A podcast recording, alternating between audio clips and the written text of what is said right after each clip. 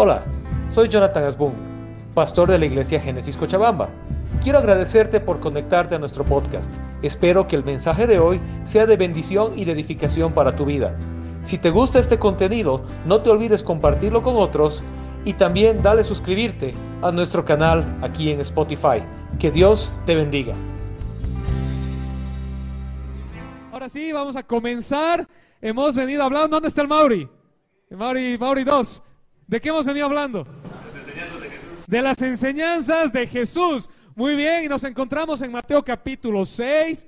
Y la anterior semana hemos terminado una sección del capítulo 6 de Mateo que dice Jesús y las buenas obras. Y mientras nos terminamos de saludar y sentar y conversar, me van a ayudar a repasar cuáles eran las tres obras de justicia de las que Jesús nos estaba enseñando. La primera era, a ver si se acuerdan, les voy a ayudar con la primera, la generosidad. ¿Puedes decir generosidad? A ver quién se acuerda la segunda. ¿Cuál era la segunda obra de justicia? La oración, muy bien, denle un fuerte aplauso por favor a Daniela. La oración, que es la comunicación con Dios. Muy bien. ¿Cuál es la tercera obra de justicia? ¿Quién se acuerda? Jorge, el ayuno les ganó a todos. Denle un aplauso a Jorge, por favor. Muy bien, el ayuno, la consagración a Dios. Muy bien, pues, inmediatamente después de las tres obras de justicia, Jesús continúa su enseñanza y pasa y empieza a hablar de las prioridades. ¿Puedes decir conmigo prioridades? Ahora míralo a tu vecino y dile, define tus prioridades. Y hoy vas a aprender cómo, no le digas eso, ¿sí? Pero hoy vamos a aprender cómo definir prioridades. Encontramos en Mateo capítulo 6, versículos 19 al 24. ¿Me pueden acompañar en Mateo 6, 19 al 24? No acumulen para sí tesoros en la tierra, donde la polilla y el óxido destruyen y donde los ladrones se meten a robar. Más bien acumulen para sí tesoros en el cielo, donde ni la polilla ni el óxido carcomen, ni los ladrones se meten a robar. Porque donde esté tu tesoro, allí estará también tu corazón. Hazme un favor una vez más, mira al que tienes al lado y dile, donde esté tu tesoro, allí estará tu corazón. Y ahora se la pregunta a ti mismo, ¿dónde está mi tesoro? Muy bien, el ojo es la lámpara del cuerpo. Por tanto, si tu visión es clara, todo tu ser disfrutará de la luz. Pero si tu visión está nublada, todo tu ser estará en oscuridad. Si la luz que hay en ti es oscuridad, qué densa será esa oscuridad. Nadie puede servir a dos señores, pues menospreciará a uno y amará al otro, o querrá mucho a uno y despreciará al otro. No se puede servir a la vez a Dios y a las riquezas. Muy bien, este bloque de enseñanzas de Jesús tiene tres partes que esta mañana vamos a tratar de desempacar para todos. Y te pido un favor, concéntrate, presta atención. Al que está al lado, dale un codazo y dile, deja de hablar y escucha, porque te están hablando. Dios tiene algo para decirte hoy. Y si te pones a charlar, vas a escuchar lo que el vecino te dice y no lo que Dios tiene para ti. Ok. Jesús comienza la primera parte hablándonos de dos tipos de tesoros. Dice, hay tesoros en el cielo y hay tesoros en la tierra, y donde está tu tesoro, allí estará tu corazón. Y Jesús comienza describiendo los tesoros de la tierra. Y él dice, no se hagan tesoros en la tierra donde la polilla y el óxido corroen, destruyen, y donde el ladrón se entra a robar. Ahora, ¿por qué Jesús habla de polilla y óxido con tesoros? Porque en esas épocas, cuando Jesús estaba dando esta enseñanza, las riquezas se acumulaban por lo general en minerales preciosos y en vestimenta. ¿Se acuerdan la historia de José en el Antiguo Testamento? ¿Cuál era su mayor posesión de José? Una túnica de colores. Tener vestimenta cara y tener materiales preciosos en esa época eran símbolos de riqueza. Y Jesús viene y dice, la riqueza se destruye, los materiales preciosos se oxidan, se corroen. Y la ropa, eventualmente, en esas épocas no había bolitas de naftalina como hay hoy, entonces la polilla entra y se la come. ¿Cómo traducimos ese ejemplo para nosotros hoy? Sería como que hoy Jesús te diga, ¿sabes qué? No acumules riquezas en la tierra donde el fuego las puede quemar y todos tus billetes se incendiaron o donde el gobierno te las puede quitar. Bueno, ¿qué está diciendo Jesús sobre las riquezas terrenales? Está diciendo que son temporales y que son inciertas. El ejemplo del ladrón que entra a robar, creo que pasa toda cultura, pasa toda época, ¿verdad? ¿Sí? En todo tiempo hay un ladrón. Lo temporal, Jesús lo está explicando en el primer ejemplo. Lo que tengas tarde o temprano se gasta y se pierde. Lo que tú acumules, digas, es mío, es mío, es mío, es mío. Este era el sombrero del abuelito que lo usó en la Primera Guerra Mundial. Y luego vas a ver a tu bisnieto yendo al precio de la historia y empeñando el sombrero del abuelito. ¿Sí? Las riquezas terrenales eventualmente se gastan, se desgastan, se pierden y son inciertas.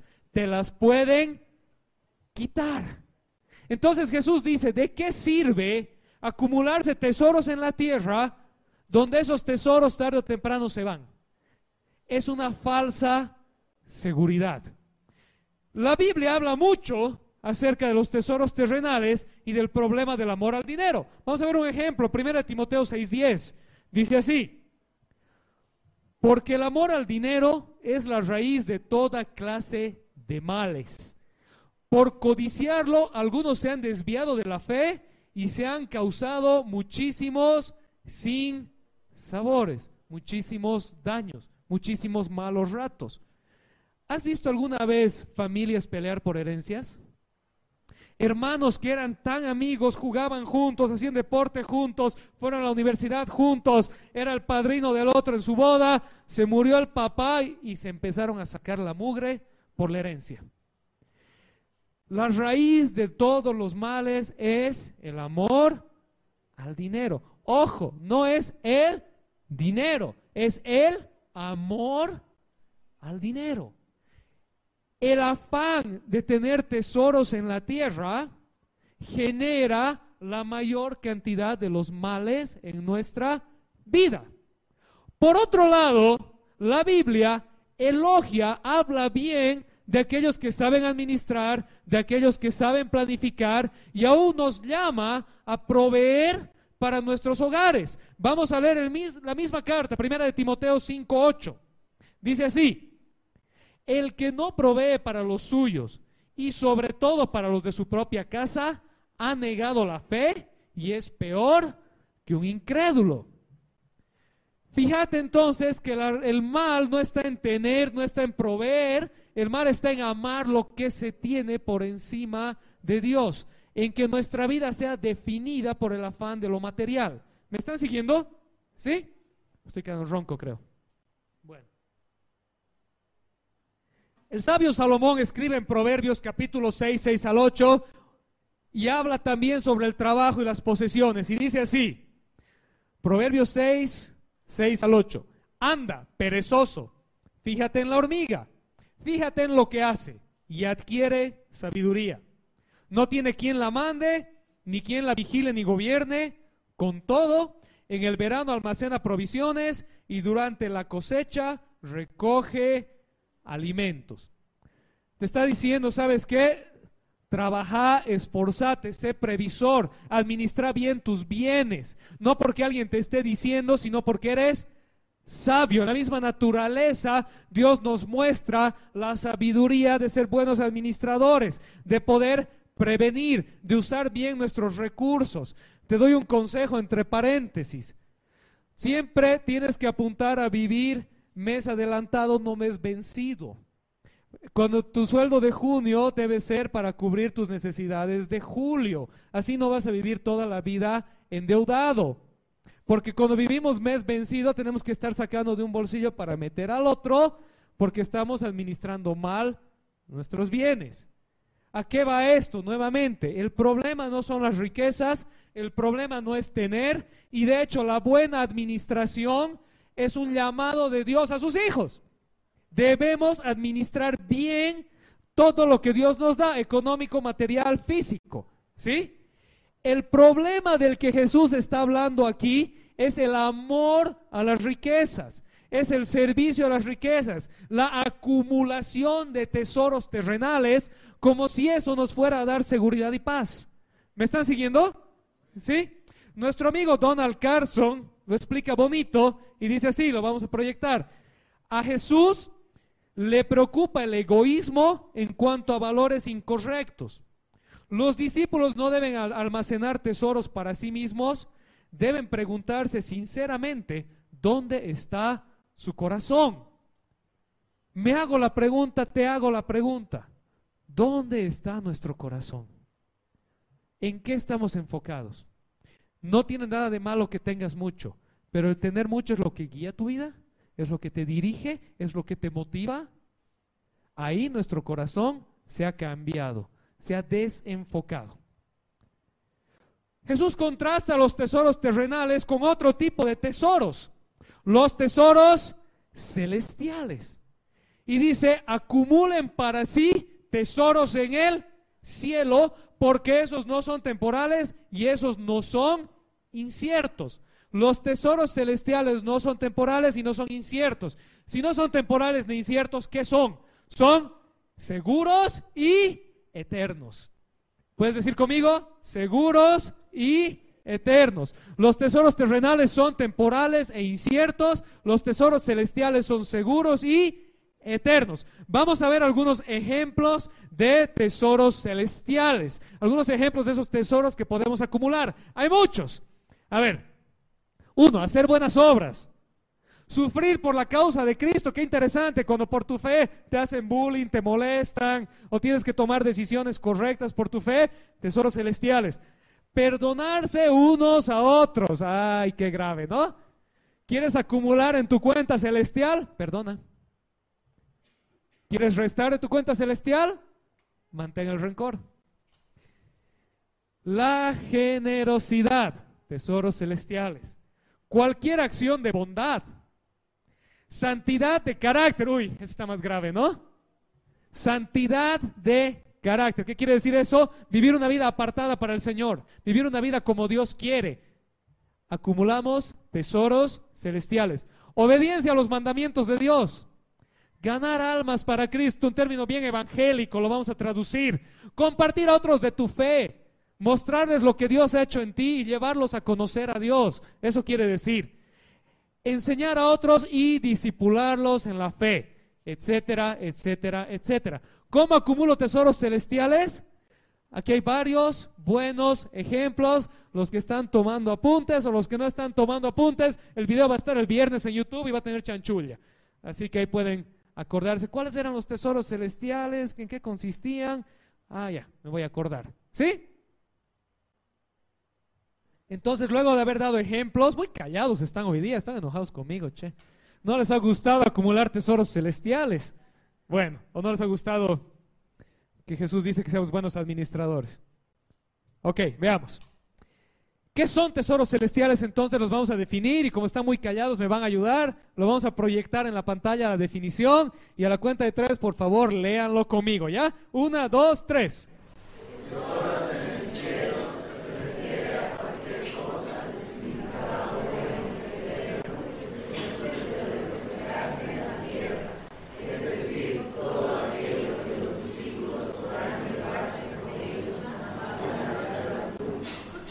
Los tesoros celestiales son los que te llevas más allá de la tumba. Los tesoros terrenales son los que se quedan acá. Mi casa, mi ropa, mi estatus, mi plata, mi cuenta bancaria, mi pinta, se quedan acá, en la tierra. Puedes dejar a tus hijos, y eso es buena administración, no tiene nada de malo dejarles a tus hijos, muchas cosas. Pero ¿qué te llevas contigo? Es lo que hiciste para el Señor. Ahora, cuidado, dejemos esta tierra millonarios y lleguemos al cielo harapientos. O por ahí dejamos esta tierra, no tan millonarios, pero llegamos allá, a una mansión. No se trata de ir o no ir al cielo, que Dios te ame más o te ame menos. No se trata de favoritos o menos favoritos. Se trata de lo que uno acumula es lo que cosecha, pues. ¿Verdad? Si aquí en la tierra me lo gasto todo, no tengo nada. Lo mismo pasa en el cielo. Si no hago nada, cuando llegue allá voy a llegar, voy a entrar, bienvenido, pero no puedo esperar recompensas de un trabajo que no hice. ¿Amén? ¿Me están siguiendo? Ok. Jesús termina esta parte y dice, no se acumulen tesoros en la tierra, sino acumúlense tesoros en el cielo, porque unos son temporales e inciertos, los otros son seguros y eternos, y los remata, le da un clavado, un martillazo final, y le dice, ¿dónde está tu tesoro? Allí está tu corazón aquello que es tu tesoro, aquello en lo que te enfocas, aquello por lo que te esfuerzas, aquello por lo que trabajas, eso es lo que le pones tu corazón y aquello en lo que está tu corazón es lo que se adueña de ti. Lo que se adueña de ti va a definir tus pensamientos, sentimientos y acciones. Y tus pensamientos, sentimientos y acciones van a definir tu destino. Donde está tu tesoro, allí está tu corazón. Quiere decir que aquello en lo que tú te enfocas, aquello que te define, aquello por lo que te esfuerzas, va a definir tu resultado final en la vida. Va a definir qué gobierna tu mente, qué gobierna tu corazón y qué gobierna tus acciones. Famoso Juan Calvino en el siglo XVI escribe al respecto de eso y dice, si alguien considera que recibir honores es el mayor bien, la ambición lo tomará por completo. Si es dinero, entonces enseguida la codicia se apodera del reino. Si es placer, entonces seguramente los hombres se degenerarán en autocomplacencia. ¿Qué define dónde está tu tesoro? Es lo que define lo que haces. Si mi tesoro es placer, placer, placer, placer, voy a vivir mi vida buscando placer. Si mi, tesoro es que me alaben, que me quieran, que me, que me aplaudan, voy a vivir mi vida buscando la aceptación. Si mi tesoro es estatus o dinero, voy a vivir mi vida buscando eso. ¿Cuál es nuestro tesoro? Que nuestro tesoro sea el aplauso de Dios, una cuenta celestial llena y agradarle a Él. Él dijo en otro lugar, busca primero el reino de Dios y su justicia y todas estas cosas vendrán por añadidura. Amén. Ok. Entonces Jesús comienza esta parte hablando de dos tipos de tesoros y diciéndonos que el tesoro que escojamos definirá nuestro destino final. Inmediatamente después de eso Jesús continúa el mismo pasaje, Mateo capítulo 6, versículos 22 y 23, con un juego de palabras que es súper interesante porque en la traducción del lenguaje y la cultura se puede perder muy fácilmente lo que Jesús está queriendo decir. Así que voy a tratar de explicarles y aquí concéntrense, por favor. Mateo capítulo 6, versículos 22, 23. El ojo es la lámpara del cuerpo. Por tanto, si tu visión es clara, todo tu ser disfrutará de la luz. Pero si tu visión está nublada, todo tu ser se estará en oscuridad. Si la luz que hay en ti es oscuridad, qué densa será esa oscuridad. Bueno, Jesús está haciendo un juego de palabras bien interesante acá.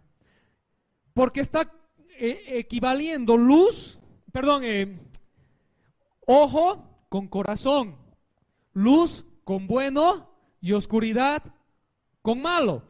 Les voy a dar un ejemplo, sé, no nos vamos a meter mucho en esto porque sería un lío gramatical y, un lío eh, de léxico, pero la palabra que usa para decir oscuro aquí es una palabra griega que es poneros, que la palabra significa oscuro, significa malo y significa egoísta.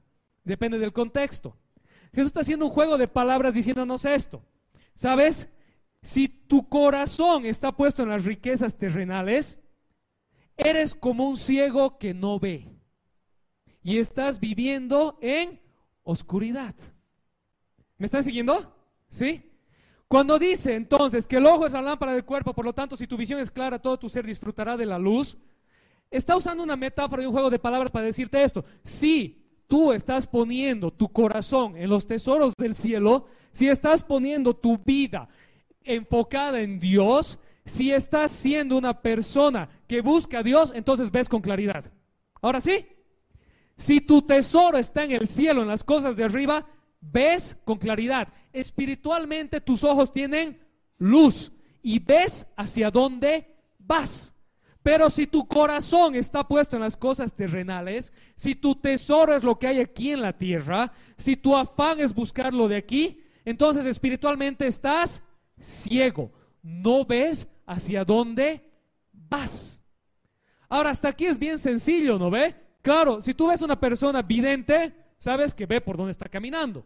Si ves una persona no vidente, dices, no ve, hay que ayudarle, O, cuando ves en la calle un no vidente que viene hacia ti, ¿qué haces? Te haces un lado, ¿no ve? Porque sabes que no ve. Ahora imagínate una persona no vidente que cree que ve. La última frase nos dice, si la luz que hay en ti es oscuridad, ¿qué densa será esa oscuridad? Está diciendo eso. Si tú estás ciego espiritualmente, pero crees que ves, estás en problemas. Si tu corazón está puesto en las cosas de este mundo, en los tesoros terrenales, en el egoísmo, y tú piensas que eres muy espiritual y que estás bien y que todo está en orden, ahí está grave la cosa, porque la oscuridad es muy densa. Primero necesitamos por eso preguntarnos a nosotros mismos, Dios, ¿dónde está mi tesoro? Señor, realmente muéstrame tú cuáles son mis prioridades y ayúdame a ver. Pon luz en mis ojos. Quiero ver lo que tú ves, amar lo que tú amas y vivir como tú vives. ¿Me están siguiendo? Amén. Vamos a leer un par de explicaciones más sobre esto. Una vez más, Carson dice así. Jesús está, por tanto, diciendo, número uno, que el hombre que divide sus intereses e intenta enfocarse tanto en Dios como en las riquezas, no tiene una visión clara y vivirá sin orientación ni dirección clara. El hombre que quiere dividirse entre Dios y las riquezas está ciego, está desorientado. Dos, que el hombre mezquino y egoísta no puede ver hacia dónde va. Está moral y espiritualmente ciego. ¿Sí? Blomberg, otra persona que comenta sobre esto, es un poco más concreto, directo que Carson y lo dice así, vamos a proyectar y ese ayúdeme a leerlo juntos, por favor, una vez más, a la cuenta de tres. Una, dos, tres, vamos.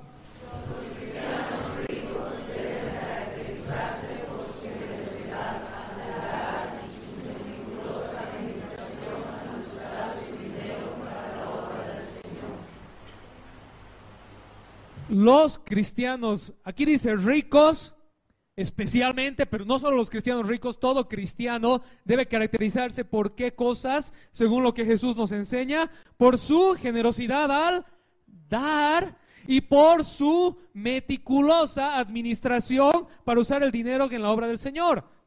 Es decir, el dinero que Dios nos ha dado, todo lo que Dios nos da, nos los está prestando para que lo administremos meticulosamente. Debemos ser buenos administradores de lo que Dios nos da. Ojo, que la buena administración no se excusa otra vez para egoísmos, tacañerías y tesoros. Por eso es una línea muy delgada, es como caminar al borde y decirle, Señor, ni a un lado ni al otro.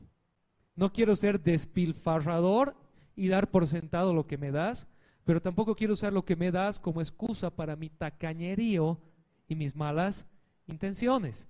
¿Dónde está tu tesoro? Por eso es necesario preguntarte, pedirle, Señor, muéstrame ¿Dónde está mi tesoro para que mi corazón se enfoque en ti? Amén. ¿Me están siguiendo? ¿Sí? Ok, entonces Jesús nuevamente empieza y dice, hay dos tipos de tesoros, los de la tierra y los del cielo. Aquel en el que te enfoques va a gobernar tu vida. Si te enfocas en los tesoros del cielo, vas a ver con claridad, vas a hacer la voluntad de Dios, vas a saber a dónde vas. Si te enfocas en los tesoros de la tierra, estás ciego, no ves a dónde vas y vas a tropezar. Necesitamos que nuestros ojos sean abiertos y empezar a enfocarnos en el cielo, en los tesoros celestiales.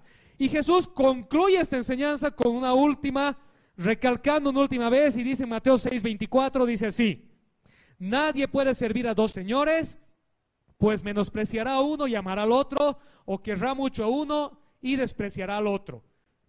Díganlo conmigo, lo último, no se puede servir a la vez a Dios y a las riquezas. Dos cosas más muy interesantes del lenguaje de este versículo que necesitamos entender. En primer lugar, la palabra que aquí está usando para hablar de riquezas es una palabra griega que la tenemos para que la puedan leer porque es una chistosa en español. Es la palabra mamón. Se escribe así, ¿ya? Es una palabra en el griego y esto, esto es una palabra bien interesante porque tiene muchas connotaciones. En primer lugar, el otro día hablaba con alguien y preguntaba, ah, eso es el Dios mamón del Antiguo Testamento. No, es un sustantivo, no es una deidad. Es un sustantivo griego que significa todo tipo de posesiones materiales. Mamón significa todo tipo de posesiones materiales, que está traducido como riquezas. Entonces fíjate que dice, no se puede servir a la vez a Dios y a las posesiones materiales. Vuelvo al principio, no quiere decir que las posesiones materiales sean malas. La pregunta es quién sirve a quién. ¿Tus cosas te sirven a ti o tú le sirves a tus cosas? ¿Sí? ¿El auto es un medio de transporte o es tu ídolo? ¿No? Mi Mercedes, que nadie lo toca, que no se manche, que un pajarito pasó por encima y le ha hecho su, su manchita al auto y ahora quiero salir con escopeta y buscar al pájaro porque me ha ensuciado mi auto. ¿No? O sea, ¿quién sirve a quién? ¿Ya? Ahora, esta palabra mamón en griego es una transliteración de una raíz aramea. Uy, ¿qué quiere decir? Es una transliteración, es bien fácil. A ver, cochabambinos. Después de que vas a hacer deporte de mucho tiempo y al día siguiente no te puedes levantar de la cama, dices estoy. Más fuerte, a ver, dices estoy. Macurcado, ¿no ve? Si tú vas al, al, diccionario de la Real Academia de la Lengua Española y buscas, vas a encontrar que en el diccionario de la Real Academia de la Lengua Española está la palabra macurca. Está ahí. Y dice raíz quechua. Si tú vas a Centroamérica o vas a España, le dices, estoy macurcado, te van a decir, tú lo serás, porque no saben qué es. Es una transliteración del quechua, ¿ya? Una transliteración es una palabra de otro idioma que por uso y costumbre se ha colado a un idioma y ahora se la usa en el nuevo idioma. Los cochabaminos somos transliteradores expertos porque hablamos medio quechua, medio español, ¿no ve? ¿Sí? Ok, mamón es una transliteración del arameo al griego se usaba en el griego de Palestina y hacía otra vez referencia a todas las posesiones materiales, pero por su raíz connotaba además confianza. Hablaba de confiar en las posesiones materiales, de confiar en el estatus, de confiar en lo que tengo. Entonces Jesús dice, no pueden confiar en las cosas materiales, confiar en sus posesiones, pensar que sus posesiones son aquello que les hace, lo que son y servir a Dios. No se puede. ¿Me siguen? ¿Sí? Y otra, y, y pasa y dice, porque no se puede servir a dos señores. Esa expresión servir a dos señores también tiene una profundidad ahí. Porque en nuestro mundo moderno del siglo XXI pensamos, pero yo puedo tener dos trabajos. ¿No ve? Trabajo medio tiempo en la mañana y trabajo medio tiempo en la tarde. O hago esto en mi trabajo y hago esto en mi tiempo libre. Sí se puede servir a dos personas. Pero aquí Jesús está usando una palabra al hablar de servicio, que es la palabra dulos en griego, que habla de esclavitud. Y está hablando de decir, no se puede, un esclavo no puede tener dos amos, no puede tener dos dueños. Y es bien fuerte porque lo que te está diciendo y me está diciendo es esto. En la vida, querramos o no, vamos a acabar sirviendo a alguien. Podemos escoger servir a Dios, rendirnos delante de Él, entregarle toda nuestra vida y permitir que Él haga su voluntad en nosotros, confiando en su amor y en su perfecta voluntad. O podemos decir, me voy a servir a mí mismo, voy a hacer lo que yo quiero, lo que a mí me gusta, y sin darte cuenta te vas a hacer esclavo del mundo. ¿Sí me entienden? Si no sirvo, sirvo a Dios, sin querer me acabo haciendo esclavo del mundo. Y eso es lo que Jesús está diciendo. O escoges servir a Dios o te vas a hacer esclavo de las cosas terrenales. Lo estoy reiterando varias veces para que nos, nos entre y entendamos. Si yo vivo mi vida con mi corazón puesto en las cosas materiales, con mi confianza puesta en mi cuenta bancaria o en mi, o en mi apellido, me, hago esclavo de eso y no puedo servir a Dios. Cada vez tengo un roce entre la voluntad de Dios y la voluntad de mi amo, Mamón. ¿Me siguen? Amén. Vamos a leer una vez más a nuestro amigo Carson que dice así. A ver, ayúdenme para que no me quede sin voz. Lo vamos a leer, lo vamos a leer juntos, ¿ya? A la una, a las dos y a las tres.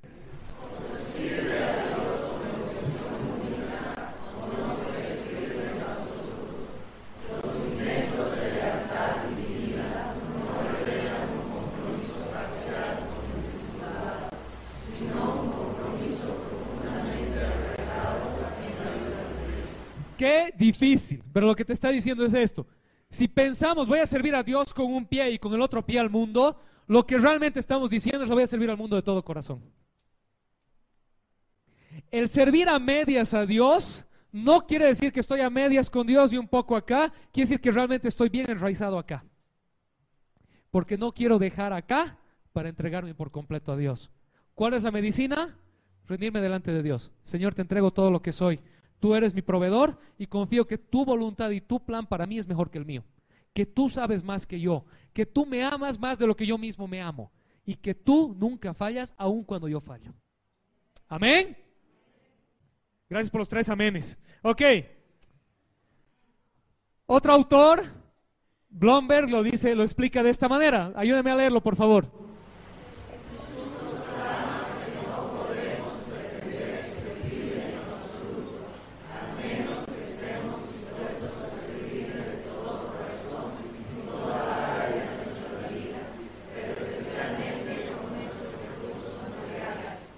La prueba de fuego para todos nosotros es servirle a Dios con nuestros recursos. Es la prueba de fuego, porque me, ha costado ganarlo, me he esforzado, es mío. Y Dios te pregunta, ¿es tuyo realmente? ¿Estás 100% seguro que no viene un desastre natural y se lo lleva? ¿Que no viene alguien y te lo quita? ¿O que no te mueres mañana y se queda? Todo lo que tenemos por Dios tenemos y para Dios tenemos. Y esa es la prueba de nuestra fe. ¿A quién servimos con lo que somos? ¿Dónde está nuestro tesoro? ¿Dónde está nuestro corazón? Y volviendo al anterior que Jesús decía, las tres obras de justicia, la generosidad, la oración y el ayuno, van a resultar en que nuestro corazón está en, los tesoros celestiales. Si yo me, me, decido, me decido, se me ha ido la palabra, pero si yo decido, a falta de una mejor palabra, buscar a Dios siendo generoso, orando constantemente en la intimidad y teniendo mis tiempos de ayuno cuando así mi fe me diga, yo voy a empezar a cambiar mi perspectiva de los tesoros terrenales a los tesoros celestiales. Pero si yo vengo a la iglesia una vez por semana o una vez cada 15 días, si yo en mi casa nunca oro porque estoy muy ocupado viendo la novela, si cada vez que quiero ayunar viene la tentación y me vence. Y si quiero ser generoso, pero mi codo no logra doblarse para entrar al bolsillo, entonces que estoy poniendo mi mirada y mi corazón en los tesoros terrenales y estoy sin querer haciéndome siervo de los tesoros terrenales. Pero si yo digo, Señor, te voy a buscar en oración, me cuesta, me es difícil, me duermo, pero te voy a buscar en oración, Señor, voy a empezar a buscar en oración en ti cómo quieres que yo aplique la generosidad. Señor, voy a ir a la iglesia, voy a ir a mi grupo de conexión, te voy a servir con lo que soy y con lo que tengo. Entonces mi perspectiva va a cambiar y voy a empezar a poner a mirar las cosas de arriba en vez de las cosas de abajo. Voy a dejar de ser esclavo de las posesiones, voy a dejar de estar ciego espiritualmente, voy a empezar a ver con claridad y voy a empezar a cosechar del Señor una cuenta bancaria celestial que va a tener un superávit muy grande. ¿Me siguen? ¿Sí? Entonces, para concluir, tenemos unos puntitos de conclusión, creo que los tenemos para poderlos presentar. ¿Hay una conclusión? Sí. Ayúdame una vez más, por favor, los vamos a ir leyendo. Son cuatro, estos dos y hay dos más. Así a la cuenta de tres, ayúdame por favor. Una, dos, tres.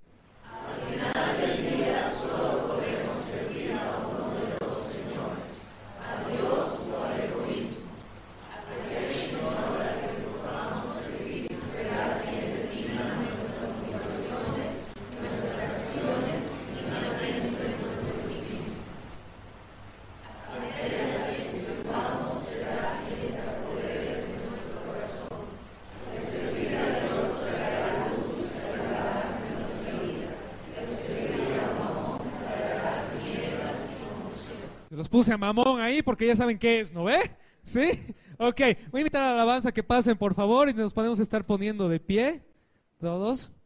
Los que estaban medio durmiendo, estírense y nos podemos poner de pie para ir concluyendo este mensaje. Amén. A ver, hemos venido hablando, seguimos hablando de la carta magna del reino de los cielos, de, la, de aquello que Jesús nos dejó como su enseñanza más básica, el sermón del monte, El sermón del monte es la expectativa de Jesús para nosotros. Es lo que Jesús anhela que nosotros vivamos. Y hoy Jesús nos ha dicho algo muy claro, muy directo. Jesús te pregunta y me pregunta, ¿dónde está tu tesoro? ¿Quién gobierna tu corazón? Y al principio les decía, Jesús nos habla de prioridades. Ahora me pregunto y te pregunto y nos pregunto y les pregunto, ¿cuáles son nuestras prioridades? ¿Sabes cómo podemos ver cuáles son nuestras prioridades? ¿Qué hacemos? ¿A quién servimos? ¿Qué nos motiva? ¿Qué nos mueve? ¿Qué dirige nuestras decisiones? ¿Los tesoros en el cielo? ¿El amor de Dios y su voluntad? ¿O los tesoros en la tierra? ¿Nuestro amor propio o el amor del mundo? Y la voluntad de las posesiones. Quiero terminar haciéndome un reto para mí mismo y para todos ustedes. Escojamos servir a Dios de todo corazón. Hazme un favor para concluir, mira al que tienes al lado y con respeto y cariño dile, escoge. Y al gracias a los tres que les han dicho, mira al que tienes al lado y, con respeto y cariño, pero dile fuerte, escoge, Servir, a Dios, de todo corazón.